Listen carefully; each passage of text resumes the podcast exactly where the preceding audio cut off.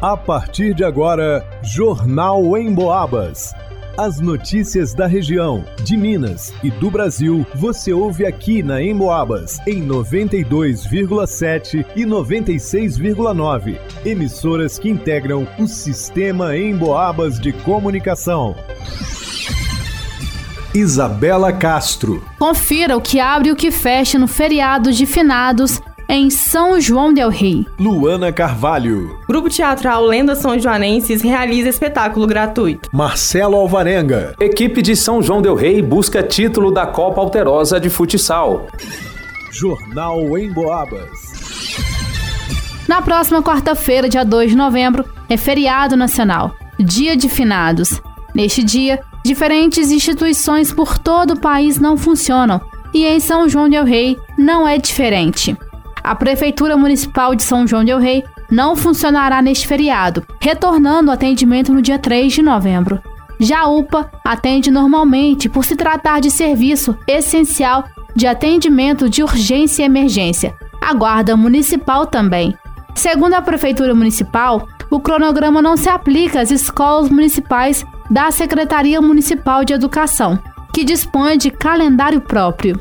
Os serviços de emergência, como da MAI, Secretaria de Obras, Defesa Civil e Meio Ambiente atuam em esquema de plantão.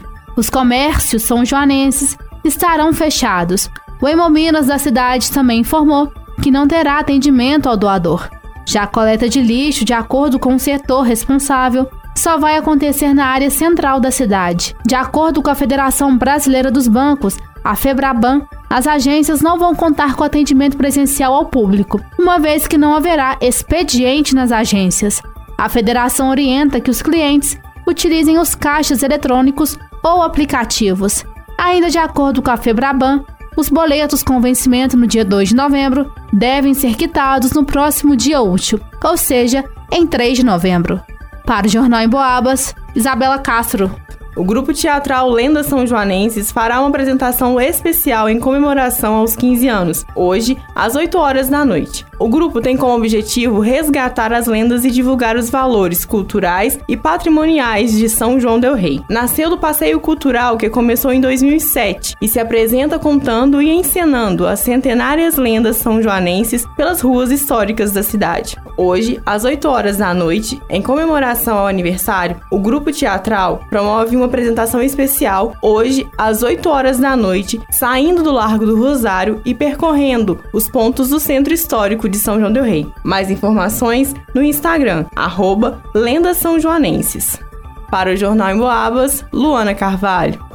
O tradicional time do Cruzeiro, do bairro Senhor dos Montes, mais conhecido pelo futebol de campo, dessa vez enfrenta um novo desafio: disputar a Copa Alterosa de Futsal em Ressaquinha. O comando técnico é de Gustavo Miranda e o elenco é formado em sua maioria por jogadores conhecidos na cidade, por já terem atuado no futebol de campo profissional e amador. O time faz sua estreia no dia 8 de novembro. Um dos jogadores, Beto Canhota, fala sobre a formação da equipe que conquistou o torneio de inverno do Atlético em julho e se credenciou para disputar a Copa Alterosa. O Cruzeiro é um time de bairro aqui do bairro do Senhor dos Montes, tem como característica jogar futebol de campo, né? A gente optou por disputar esse torneio de futsal. Nosso treinador é o Gustavo Miranda, né? Conhecido aí o filho do Zé Reis. Então, jogadores aí mais velhos, né? Tem jogadores de campo igual eu, o Leandro Salino, o Felipe Batista, jogadores mais velhos igual o Feijão, Danilo, Thiago Detome, que já foi treinador do Atlético, tem o Careca, Juan, Marco Túlio, Igor, Juninho Barbudo. E a gente, sendo campeão o torneio de inverno nos deu o direito de disputar essa Copa Alterosa, né? Beto também destaca o primeiro jogo e a expectativa para a competição. E não teve o jogo de quarta-feira, dia 26, porque a equipe de Juiz de Fora, que seria representada pelo Tupi, saiu de última hora. Então a chave de três já estamos classificados nós e Mercedes. Só que aí dia 8 de novembro nós vamos fazer um jogo para ver quem vai ser o primeiro e quem vai ser o segundo. Mas a expectativa nossa aqui são as melhores, que nós temos um grupo bom, além de bons jogadores, é um grupo bem unido e esse título está motivado ainda com o título do torneio de inverno. O torneio distribui cinco 5 mil reais em premiações.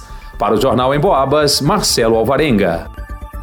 Segundo pesquisa da Cantar Ibope Mídia, 83% da população do Brasil ouve rádio, da maneira tradicional ou pela internet. Aliás, de 2019 para cá, o consumo de rádio pela internet cresceu 186%. Ou seja, para os especialistas da pesquisa, o rádio cada vez mais faz parte do dia a dia das pessoas, seja de forma tradicional ou em sua versão digital. Falando em digital, você pode ouvir o Jornal em Boabas e mais um monte de programas a hora que quiser. É só acessar a área de podcasts do emboabas.com. Aliás, você já baixou o aplicativo da Emboabas? Já curtiu nossas redes sociais? Vai lá!